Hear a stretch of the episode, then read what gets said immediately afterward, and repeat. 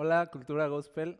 Vamos a entrar a la palabra de Dios, así que quiero pedirte que dispongas tu corazón, tu mente, que de verdad eh, pidas a Dios conmigo que Él nos hable hoy, que se revele a nuestras vidas. Yo sé que tú tienes una necesidad hoy en tu vida y, y aunque no puedo adivinar específicamente cuál es, sí sé que tu necesidad más importante es Dios. Que Dios venga a tu vida, que Dios hable a tu corazón, o sea lo más importante que nos puede pasar en un día es que Dios venga y nos hable. O sea, que Dios nos dé dirección, nos dé su espíritu, nos dé sus palabras, nos dé su luz y nos guíe. O sea, eso es lo mejor que, nos puede pasar. Así que estamos en un buen momento. Dios está moviéndose, Dios quiere hablar con nosotros, así que vamos a pedirle que podamos escucharlo. ¿Está bien? Padre, en el nombre de Jesús, hoy disponemos nuestro corazón nos presentamos ante ti, dispuestos, Señor, a escucharte, a entender tu palabra. Por favor, despiértanos, por favor, no nos dejes como estamos. Por favor, alinea nuestros corazones a tu verdad. No nos dejes perdidos si estamos extraviados. Señor, no nos dejes en la oscuridad si estamos alejados de ti. Acércanos hoy. Vuélvenos a ti, Señor. Vuelve nuestro corazón, nuestra atención, nuestro afecto a ti. Y ayúdanos a ver tu gloria, Señor. Y acercarnos más que nunca en este tiempo a tu presencia. Te lo pedimos en el nombre de Jesús. Amén. Muy bien. Voy a estar en Mateo capítulo 17, verso 14. Dice la palabra de Dios, cuando llegaron a donde estaba la gente, se acercó un hombre a Jesús y arrodillándose delante de él, le dijo, Señor, ten compasión de mi hijo, porque le dan ataques y sufre terriblemente. Muchas veces cae en el fuego o en el agua. Aquí se lo traje a tus discípulos, pero no han podido sanarlo. Jesús contestó, oh gente sin fe y perversa. ¿Hasta cuándo tendré que estar con ustedes? ¿Hasta cuándo tendré que soportarlos? Traigan acá al muchacho. Entonces Jesús reprendió al demonio y lo hizo salir del muchacho, que quedó sano desde aquel momento. Fíjate la responsabilidad tan grande que era ser un discípulo de Jesús, porque si tú eras un discípulo de Jesús, entonces la gente te traía a sus enfermos. Si tú eras un discípulo de Jesús, la gente te traía su sufrimiento, esperando recibir lo mismo que recibían de Jesús, ayuda, respuestas, poder, sanidad. La gente todo el tiempo escuchaba las historias y sabía que Jesús estaba haciendo milagros, que Jesús estaba haciendo cosas que nunca nadie había hecho. Y entonces si tú eras discípulo de Jesús, se esperaba que hicieras lo mismo, se esperaba que tú tuvieras la, misma respuesta hacia los sufrimientos. Pero entonces lo trágico aquí fue que este hombre trae a su hijo que dice que sufre terriblemente y los discípulos no pudieron sanarlo, no pudieron hacer nada. Y, ante esto dice el verso 17 que Jesús eh, contestó con mucha frustración y les dice, o sea, ¿qué pasa con ustedes? Dice, ¿hasta cuándo voy a estar con ustedes y tendré que soportar este tipo de asuntos, de dudas, de, falta de fe? Era una responsabilidad muy grande ser discípulo de Jesús, porque se esperaba que tuvieras fe. Pero si no la tenías, entonces no podías hacer nada. Y a mí me parece que este hijo que le dan ataques y que sufre terriblemente, bien puede ser el mundo. Bien puede ser el mundo que sí está sufriendo terriblemente, que a veces cae en el agua, dice, a veces en el fuego. Y la iglesia somos los discípulos. Y a veces la iglesia ve el sufrimiento del mundo y se queda corta. A veces el mundo viene con su sufrimiento a la iglesia y la iglesia nada más tiene frases bonitas o palmaditas en la espalda, pero no tiene poder. Y eso es una tragedia porque somos los discípulos de Jesús, del mismo Jesús que resucitó a, muertos y que resucitó de la muerte y que nos dijo que nada era imposible para nosotros. Así que cuando nos enfrentamos a las circunstancias y nos enfrentamos al sufrimiento, se supone que como discípulos de Jesús deberíamos tener otro tipo de respuesta. Que cuando la gente se acerca a la, iglesia, se acerca a Dios a través de lo que la iglesia es, la iglesia debería representar la gloria de Dios y el poder de Dios a un mundo necesitado, a un mundo vacío, a un mundo perdido. Pero a veces nos quedamos cortos. Y si algo Jesús va a reprochar de su iglesia, va a ser eso, la falta de fe. ¿Por qué no tuvieron la fe suficiente para responder a estas necesidades? Sí, quizá Jesús no nos va a decir o no nos va a reprochar así como de, no hicieron lo suficiente o no se movieron o cuando hubo pandemia pues se, tiraron a la flojera. O sea, no, pues le echaron ganas y contrataron internet y, compraron una cámara y, vieron cómo le hacían e hicieron grabaciones y, muy bien y empezaron y se movieron y no se detuvieron. O sea, si, si Jesús tuviera que hablar de los detalles de la iglesia, a lo mejor no diría de esta iglesia no hace nada. Yo creo que la iglesia en el mundo se mueve, yo creo que la iglesia en el mundo sí trata de innovar y trata de verse fresca y trata de verse relevante y trata de sonar. Trata de ser una voz. Pero ¿qué hay cuando los, los muchachos endemoniados, lunáticos, vienen ¿Qué hay cuando la enfermedad, los ataques que bajo los cuales sufre el mundo, dice aquí terriblemente, vienen a nosotros, a nuestras puertas? ¿Qué hay cuando nos topamos con necesidades ante las cuales no nos alcanza la fe? Tenemos la fe de Jesús, tenemos la fe que Jesús espera que tengamos. Y Jesús está aquí, pues es extraño ver a Jesús así, frustrado. Dice, es como si le molestara que no tuviéramos fe. Es como si le molestara que no tuviera nuestra fe el alcance para responder a las necesidades de este mundo. En el verso 19 Dice, después los discípulos hablaron aparte con Jesús y le preguntaron, ¿por qué no pudimos nosotros expulsar al demonio? Jesús les dijo, porque ustedes tienen, fíjate que les dice, muy poca fe. Y fíjate lo que les dice, les aseguro que si tuvieran fe, aunque solo fuera del tamaño de una semilla de mostaza, le dirían a este cerro, quítate de aquí y vete a otro lugar. Y el cerro se quitaría y nada le sería imposible. Fíjate qué, qué, fe casi absurda les está tratando de enseñar Jesús. Así como de, o sea, incluso si tú quisieras mover un monte de un lugar a otro y tuvieras la fe, el monte te obedecería. O sea, la fe tiene un alcance impensable, tiene un alcance sin límites, les dice.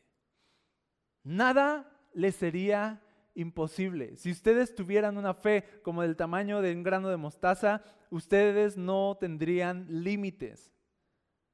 Nada les sería imposible, no habría un obstáculo tan grande, una circunstancia tan difícil o una enfermedad tan grande, ni la misma muerte podría oponerse a una fe del tamaño del grano de mostaza. Ni la misma muerte puede oponerse a la fe de una persona, les dice Jesús.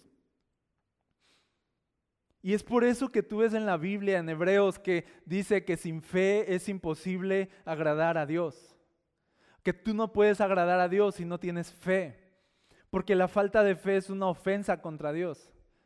Le estamos diciendo a Dios cuando no tenemos fe, le estamos diciendo que Él no es quien Él dice ser, que Él no va a hacer las cosas que Él, que Él ha dicho que hará, que Él no va a cumplir las promesas que Él ha prometido, que Él no tiene el poder que Él dice tener. Nuestra falta de fe es una ofensa contra Dios.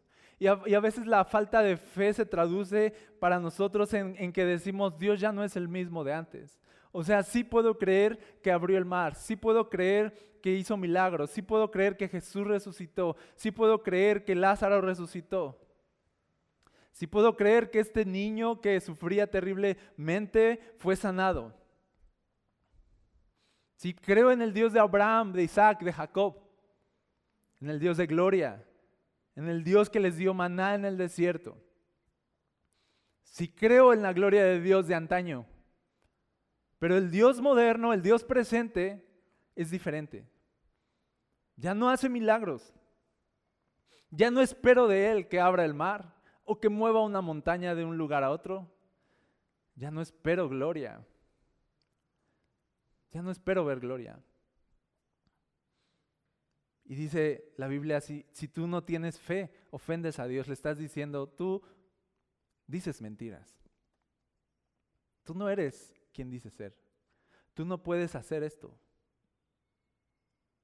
Es una ofensa contra Dios. Y mira, sin fe no funcionamos bien, de hecho. Cuando no tenemos fe, todo colapsa dentro de nosotros. La Biblia dice que cuando el pecado en Génesis entró en el mundo, entonces tú te das cuenta que el miedo entró en el corazón del hombre. Ellos tenían seguridad, tenían confianza, tenían una relación perfecta con Dios, todo estaba bien, todo era perfecto, pero entra el pecado en el mundo y de pronto sienten miedo. Por primera vez en la historia, el miedo entró en el corazón y el miedo hizo estragos en sus vidas, en sus relaciones, sintieron vergüenza, se taparon, cuando escucharon la voz de Dios, se escondieron de Dios. Es la historia del mundo. Estamos escondiéndonos todo el tiempo. Estamos llenos de vergüenza porque sabemos quiénes somos. Y nos tapamos delante de la gente y les damos a, la gente máscaras y les mostramos la imagen que queremos que vean. Y escuchamos a Dios y nos escondemos de Él porque tenemos miedo, porque bien sabemos quiénes somos. Es la historia del mundo que, que por miedo está huyendo de Dios y que por miedo está huyendo de la realidad de su condición que por miedo se paraliza, que el miedo les ha hecho que pierdan lo más valioso que teníamos cuando Dios nos creó, la fe, la semilla que Dios sembró, así tan pequeña, como una semilla de mostaza. Dios puso fe en nuestros corazones, pero la perdimos. La perdimos. Y el miedo se comió nuestra fe. Y el miedo se comió la confianza de niños que teníamos.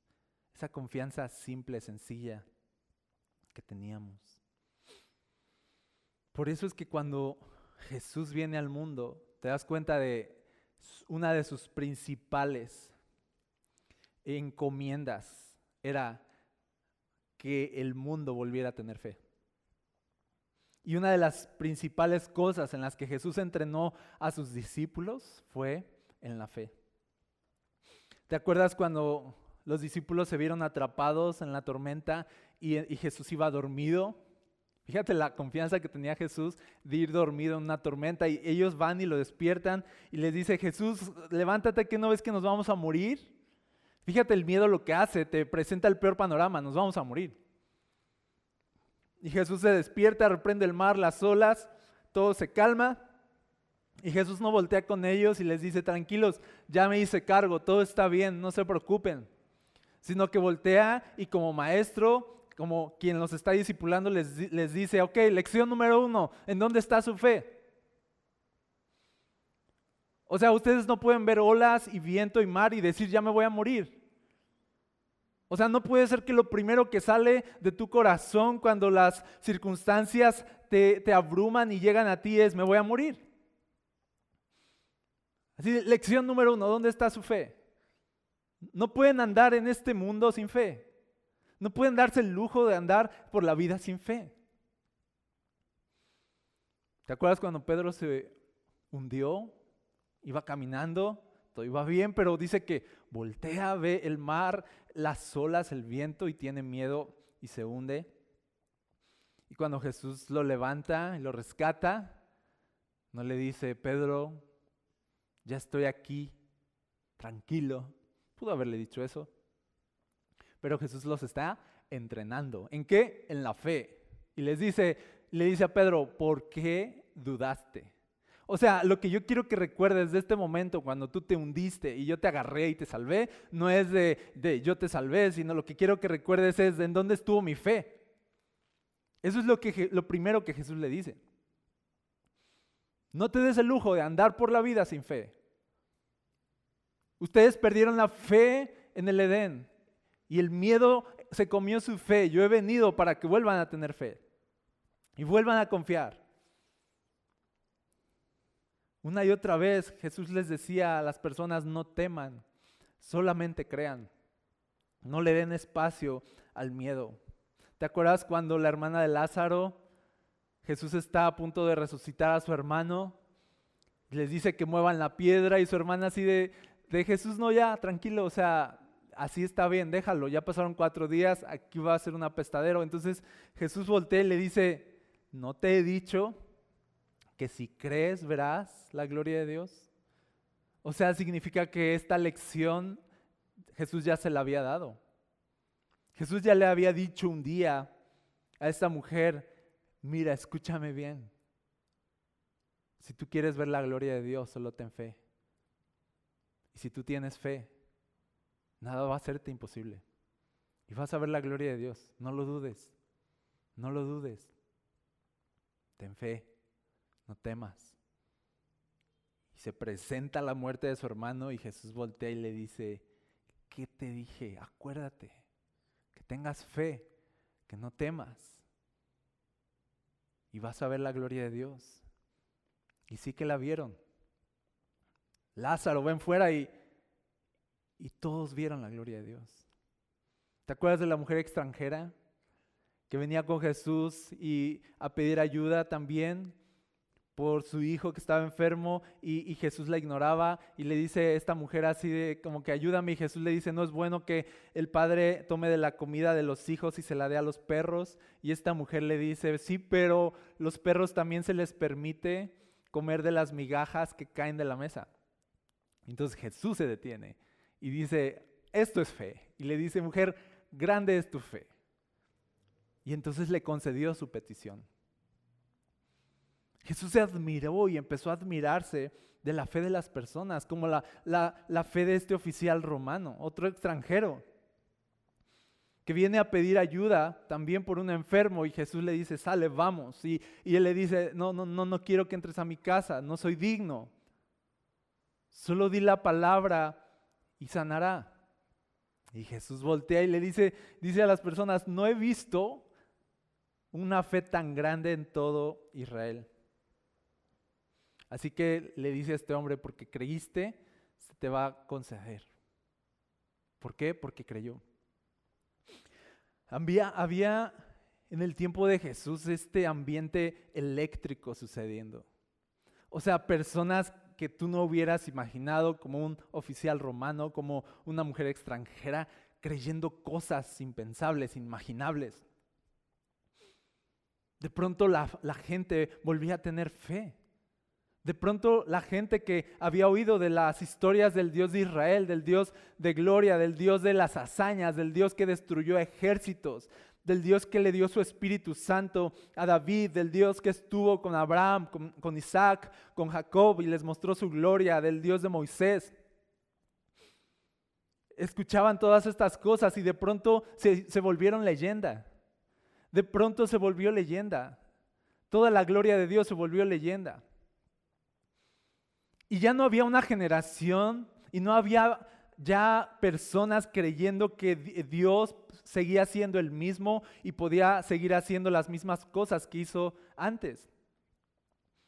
Había miedo, había dudas, ya no había fe.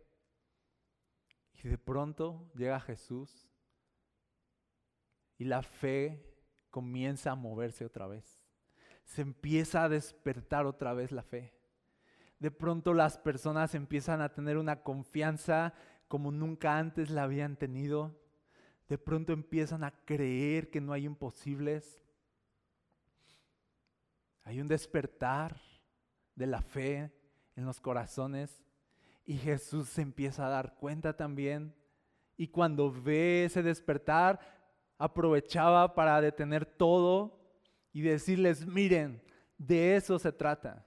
Ahí hay fe, en ese oficial romano. Miren, en esa mujer extranjera, fíjense bien cómo la fe está operando en ella.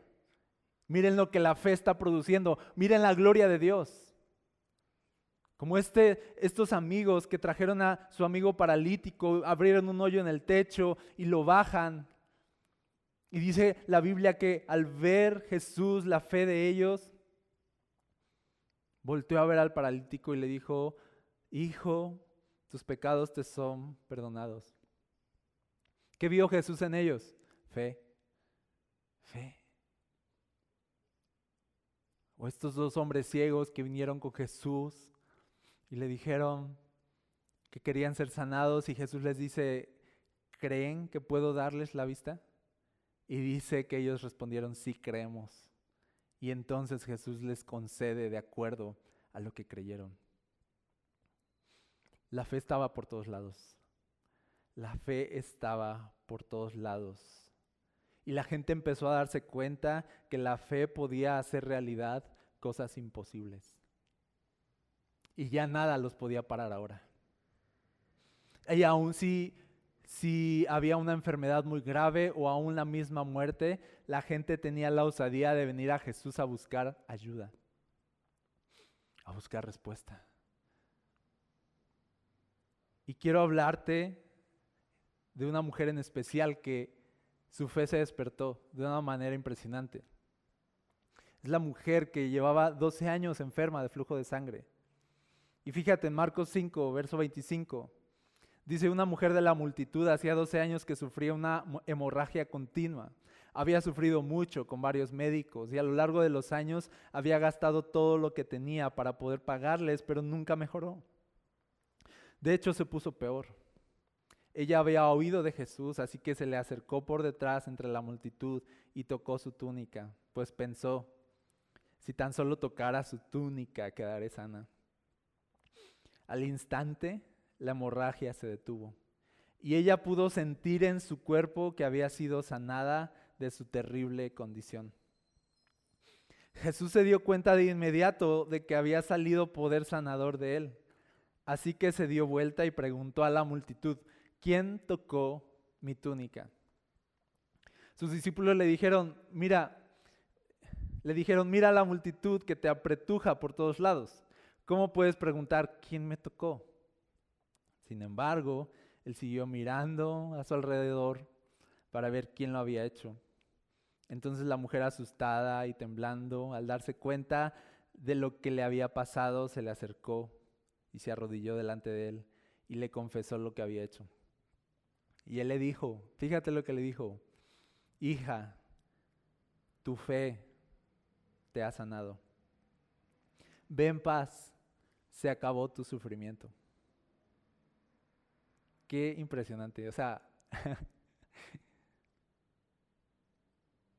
me gusta mucho esta historia y quiero solo antes de que terminemos darte unos puntos con esta historia.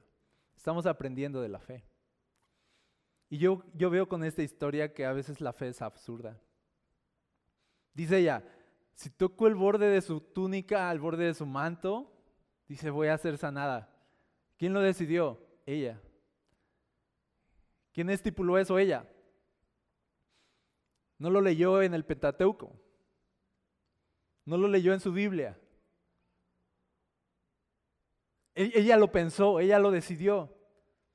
Su necesidad había sido profunda por 12 años, su sufrimiento había sido real por 12 años y estaba empeorando. Ya había invertido todo en doctores y no pasaba nada, iba de mal en peor. Y de pronto se entera de Jesús y, y entra este momento eléctrico en su corazón de, un ambiente de tanta fe, que la fe hace que se le ocurra esta cosa absurda como decir de, ni siquiera tienes que, ir con Jesús, ni siquiera Jesús tiene que tocarte a ti, con que tú lo toques a Él, incluso no, aunque no lo toques, con que alcances a tocar su manto, vas a ser sanada. E, ella sí hizo la idea solita. Ella creyó solita, o sea, ni siquiera lo comentó con nadie, hizo muy bien porque a veces si tú comentas el tamaño de tu fe, puede haber personas que no crean contigo y empiecen a apagar tu fe. Así que si tú tienes una fe absurda, simplemente sigue caminando, ve y toca el manto de Jesús y recibe tu sanidad y recibe tu respuesta. No siempre tienes que platicar tu fe. A veces solamente tú vas a creer lo que estás creyendo. Por eso, por eso en las guerras en Israel, dice la Biblia que cuando que se pasaba así como que el grito de guerra y se hacía todo, se enlistaban todos y si alguien tenía miedo, decían, si alguien aquí tiene miedo, váyase a su casa, para que no vayan a contaminar el corazón de sus hermanos como el de ustedes. Entonces en una guerra la gente no podía tener miedo porque contaminaba. Y si tú tenías fe, de que Dios estaba contigo, estabas listo para ver la gloria de Dios en la guerra. Y esta mujer se quedó esta idea consigo. No la planeó, no la, no la, no la pensó demasiado, no la estuvo pensando por días, fue una respuesta espontánea y simplemente dijo, ahí viene Jesús, si yo toco su manto, voy a ser sanada, punto. ¿Por qué sabemos que esta mujer creyó así de manera absurda esto? ¿Por qué sabemos que sí era una fe genuina? Porque lo hizo, porque se movió, porque se abrió espacio entre la gente y procuró tocar a Jesús. Por eso sabemos que era fe, porque lo hizo. Porque si la fe no te lleva a moverte, entonces no es fe. Pero cuando la fe te lleva a moverte, esa es la fe genuina. Si la fe te lleva a moverte, tú vas a ver a Dios moverse a tu favor. Y a veces la fe entonces es absurda, puede ser algo tan práctico, tan sencillo como esto. Por eso Jesús les dijo, como un grano de mostaza. O sea, Jesús no les estaba diciendo, es que la fe es algo así súper elaborado y entonces si tú tienes, si multiplicas el conocimiento del Pentateuco con el conocimiento teológico y tus años de experiencia y lo juntas todo y tu vida y caminar como cristiano y se lo presentas a Dios todo eso, o sea, no, Jesús nos demostró una y otra vez de, la fe, o sea, no respeta religiones, la fe no respeta eh, nacionalidad, no, no, respeta género, simplemente la fe no respeta edades, simplemente si la fe se despierta en una persona, estás listo para ver la gloria de Dios. Así como un grano de mostaza. Deja que la fe se despierte en tu corazón hoy. Yo a veces cuando me encuentro ansioso durante el día y siento que mis ansiedades y miedos a veces me empiezan a rebasar, ¿sabes qué pienso? Y me he dado cuenta que es un pensamiento recurrente. Pienso algo así como tipo de, si tan solo yo toco el borde de su manto voy a ser sanado. Pero yo pienso así de, ahorita que llegue, me voy a encerrar en mi cuarto voy a arrodillarme, voy a levantar mis manos a Dios, voy a pedirle ayuda y Él me va a responder. Eso pienso. En serio, eso, todo eso pienso. Entonces el miedo se va y la ansiedad se va. Porque digo, de, de, hay una respuesta, no todo está perdido. Y cuando yo haga eso, o sea, agárrense. Yo lo pienso así. Entonces llego, me arrodillo, levanto mis manos, empiezo a clamar a Dios por ayuda y Dios me responde. ¿Por qué? Porque yo así lo decidí. ¿Sí? Yo dije, si yo tan solo me arrodillo y clamo a Dios, Él me va a escuchar. O sea, lo creo, lo creo. Y por eso lo hago, por eso me muevo, por eso cierro mi puerta. Por eso uso mis rodillas, porque, porque tengo fe. Es, algo simple, a lo mejor es algo absurdo, a, lo mejor dices, es que, pero ¿qué tal si Dios, su voluntad es que lo otro? O sea, nos ahorramos todo eso, nos ahorramos todo ese ruido en la mente. Si tan solo la fe viene e invade tu corazón, simplemente tú puedes hacer algo como abrirte espacio en la multitud, tocar a Jesús y recibir una respuesta. Así, opera la fe, así como algo absurdo, algo simple, algo tan pequeño. Algo tan pequeño, tan simple, tan absurdo puede mover una montaña. Y Dios responde a esa fe. Dios responde a nuestra fe. Yo veo aquí en la Biblia que no todo se trata de sentarnos a esperar a que Dios se mueva o esperar a que Dios haga las cosas. A menudo tú vas a ver que el que está esperando que nos movamos y nos abramos espacio con fe entre la multitud y lo toquemos es Dios. Él es el que nos está esperando. Él es el que está diciendo dónde está su fe. Y en todas estas lecciones de fe que Jesús les dio a sus discípulos, nos deja ver que Dios responde a la fe de las personas. Al ver la fe de ellos, entonces Dios respondió. Al ver la fe de ellos, entonces Dios hizo el milagro. Cuando Jesús vio la fe de este hombre, se admiró y hizo un milagro a su favor. Dios responde a la fe. No siempre se trata de sentarnos de brazos cruzados a esperar que Dios se mueva. Dios está esperando que la fe en tu corazón se despierte y tú te muevas a buscar la ayuda que necesitas del cielo. Y me gusta aquí que Jesús se da cuenta de entre una multitud que lo está apretujando, se da cuenta de que alguien lo tocó de manera especial. Sintió que alguien lo tocó diferente, que alguien lo tocó con fe. Y eso me encanta. Me encanta cómo Dios puede distinguir una oración de fe entre la multitud de oraciones que deben llegar hasta, su trono. Y, de pronto que Él está en su trono así como escuchando todas las oraciones, ¿no? Por si así fuera, o sea, yo sé que no funciona así, pero así mi mente finita se lo puede imaginar nada más. Y Él está escuchando todas las oraciones y de pronto diga, paren, y los ángeles así de, de ¿quién está orando? Y los ángeles así de, ¿quién está orando? O sea, todos están orando. Todo el tiempo hay oraciones subiendo a tu presencia. Y Dios así de, no, hubo una oración que hizo que saliera poder de mí. Hizo que saliera poder de mí. Hubo una oración sorprendente, hubo una oración así de, esto no lo vi venir, hubo una oración de alguien que hizo que Dios se detenga, que hizo que Jesús se detuviera. Hubo este toque, hubo esta persona que, que tocó a Jesús de manera especial y que Jesús hizo que se detuviera para poder resaltar lo importante que es la fe. Y Dios va a notar de entre todas las oraciones que se hacen en el mundo, Dios va a notar tu oración si tú haces una oración de fe. Dios se va a detener entre la multitud de oraciones y se va a fijar en ti si tú haces una oración de fe. No una oración mecánica, no una oración de rutina. Ya en serio, o sea, en serio. O sea, ¿tú crees, tú crees que las oraciones de rutina mueven a Dios? Lo siento, o sea, sé que estoy tirando, o sea, una así tradición aquí, ¿no? Como de, sí, las oraciones de rutina son importantes, que hagas una rutina. ¿Tú crees que las oraciones mecánicas que salen de ti van a hacer que Jesús diga así de, momento, paren todo? O sea, de verdad.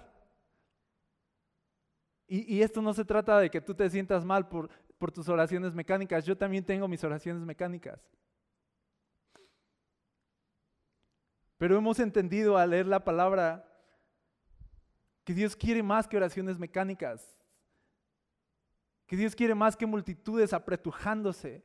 Quiere personas con, con, fe que toquen su manto. Quiere personas con fe que hagan oraciones, aunque sean oraciones cortas, aunque sean oraciones simples, pero que sean con fe aunque sea tan simple o tan absurdo como voy a tocar su manto, pero que sea con fe, que sea creyendo. Y esas oraciones mueven a Dios.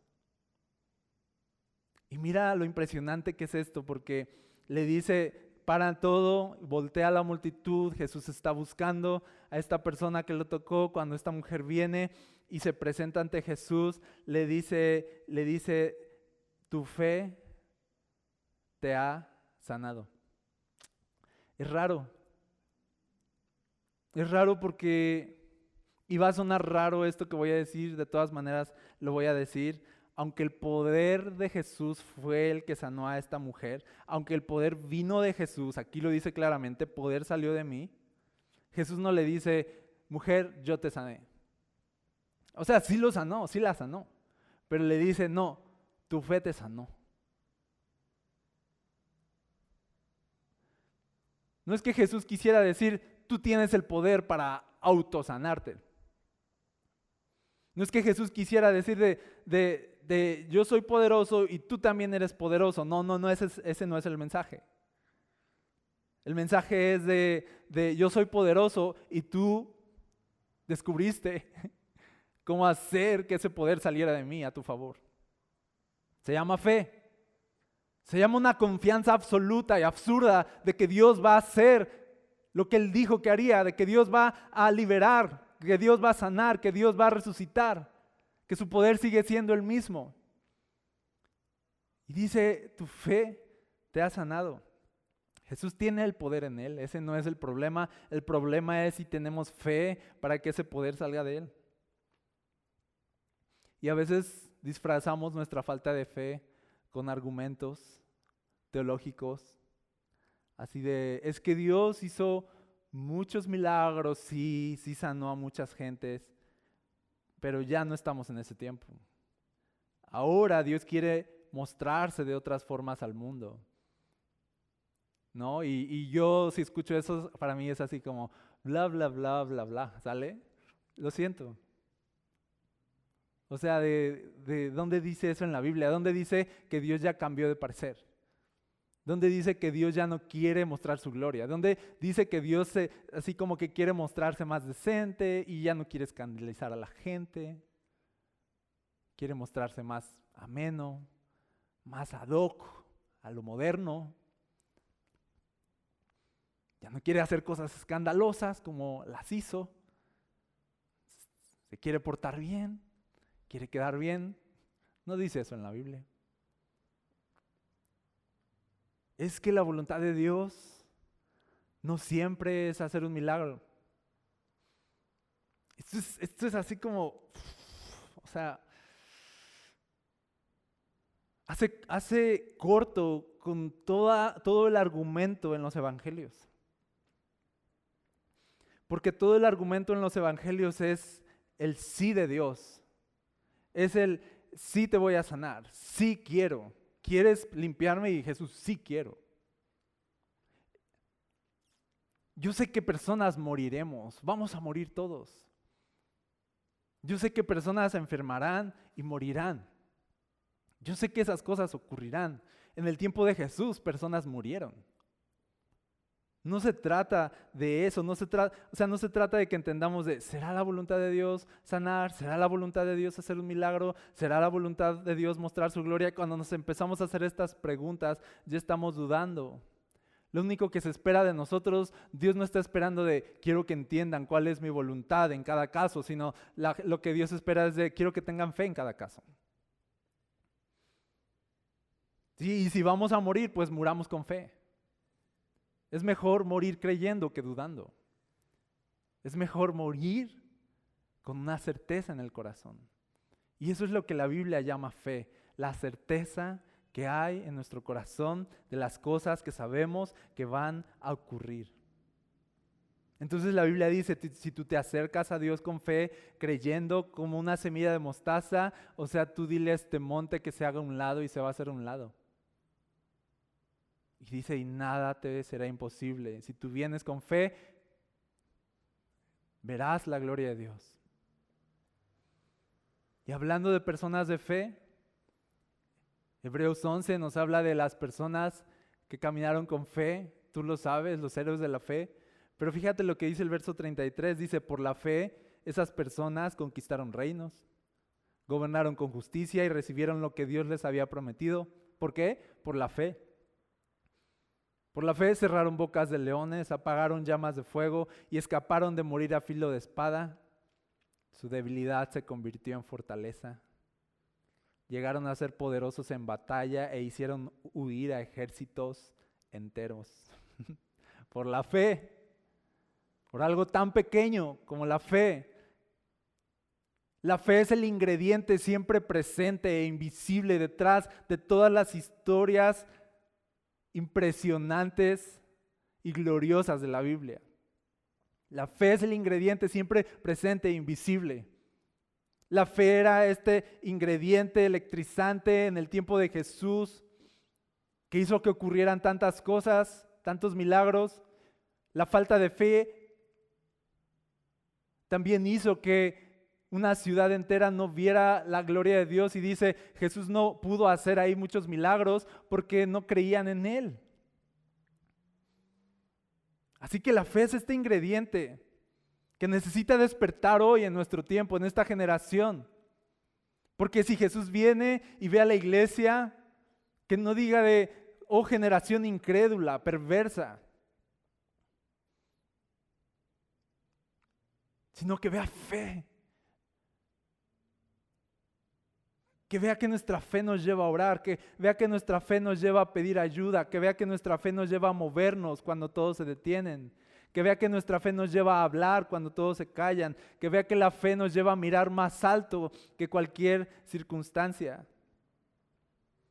Y a veces la fe ya es una leyenda, son historias que contamos, pero no realidades que vivimos. Y yo creo que necesitamos un despertar de la fe para volver a ver lo imposible hecho posible por el poder de Jesús. O sea, yo soy de las personas que creen que podemos ver la gloria de Dios en nuestra generación. Yo, yo soy de las personas que creen que tenemos que ver la gloria de Dios en esta generación. Que el mundo está lunático, a veces cae en el fuego y en el agua y nos quedamos cortos, la verdad. Y yo pienso de en qué momento perdimos la fe, en qué momento el miedo se apoderó de nosotros, en qué momento nos escudamos con argumentos teológicos para esconder nuestra falta de fe. Y Dios sigue siendo Dios. La pregunta es si tenemos fe. Dios sigue siendo poderoso. La pregunta es si tenemos fe.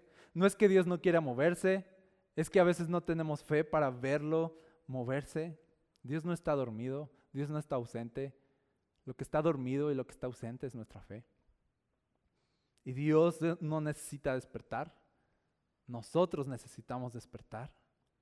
Y le voy a decir así, si queremos ver al Dios de antaño, entonces tengamos la fe de antaño.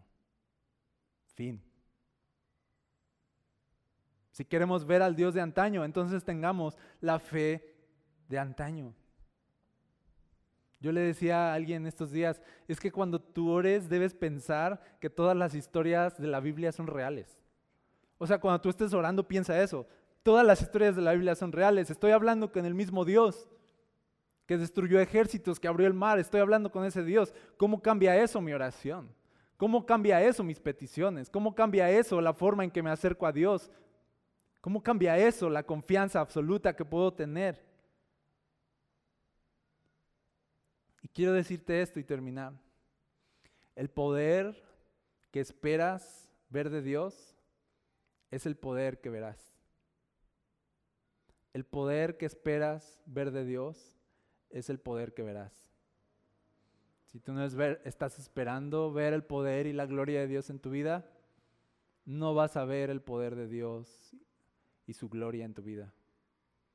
Pero si tú estás esperando ver el poder de Dios y su gloria en tu vida, tú vas a ver el poder de Dios y su gloria en tu vida. Así que escúchame hoy. Quiero que me escuches en tu espíritu. Esto no es todo de Dios. Lo que has visto, lo que yo he visto, no es todo de Dios. Hay más gloria, hay más poder en Él que aún no hemos visto en nuestro tiempo. Pero alguien tiene que tocarlo, personas tienen que venir y tocarlo con fe, orar con fe, caminar con fe. Entonces Dios va a detenerse y va a voltear cuando una generación despierte en su fe y vuelva a tener una fe absurda y digo y diga el Dios de, de los imposibles está hoy en nuestro tiempo, en nuestra generación y vamos a ver su gloria aquí y todos van a ver su gloria aquí. ¿Dónde está la fe de esta generación? Yo creo que está dormida, pero es tiempo de que la fe despierte. Tenemos el mismo Dios, su poder es el mismo. Ahora tengamos fe en ese Dios y estemos listos para ver su gloria. ¿Está bien? Señor, yo creo que tú vas a despertarnos. Yo creo que en esta generación veremos tu gloria. Señor, tenemos que admitir que tú eres más, que hay más poder en ti. Es obvio, lo sabemos, está claro. Está claro que tu iglesia hoy somos como estos discípulos que no pudieron echar fuera a este demonio. Está claro que a veces este mundo nos rebasa. Está claro, Señor, que las tragedias y el sufrimiento a veces nos rebasan. Está, está claro. Pero aquí el que está fallando no eres tú, sino nuestra fe nos está fallando. Poder está ahí, pero no nos hemos acercado con fe. Así que ayúdanos, Señor, a creer otra vez. Que la fe de antaño se despierte para que el Dios de antaño se manifieste. Despierta fe en los corazones al orar, al cantar, al leer nuestras Biblias, al buscarte de todo corazón. Despierta fe en nuestros corazones. Te digo a ti, si cualquier circunstancia que estés pasando, enfermedad que, esté, que estés pasando, si tú tienes fe, tú vas a ver la gloria de Dios. No dudes, solamente cree. No tengas miedo, solamente cree. Aférrate a las promesas de Dios, aférrate a la palabra de Dios. Su palabra es verdad. Su palabra se cumplirá. No tengas miedo, ten fe.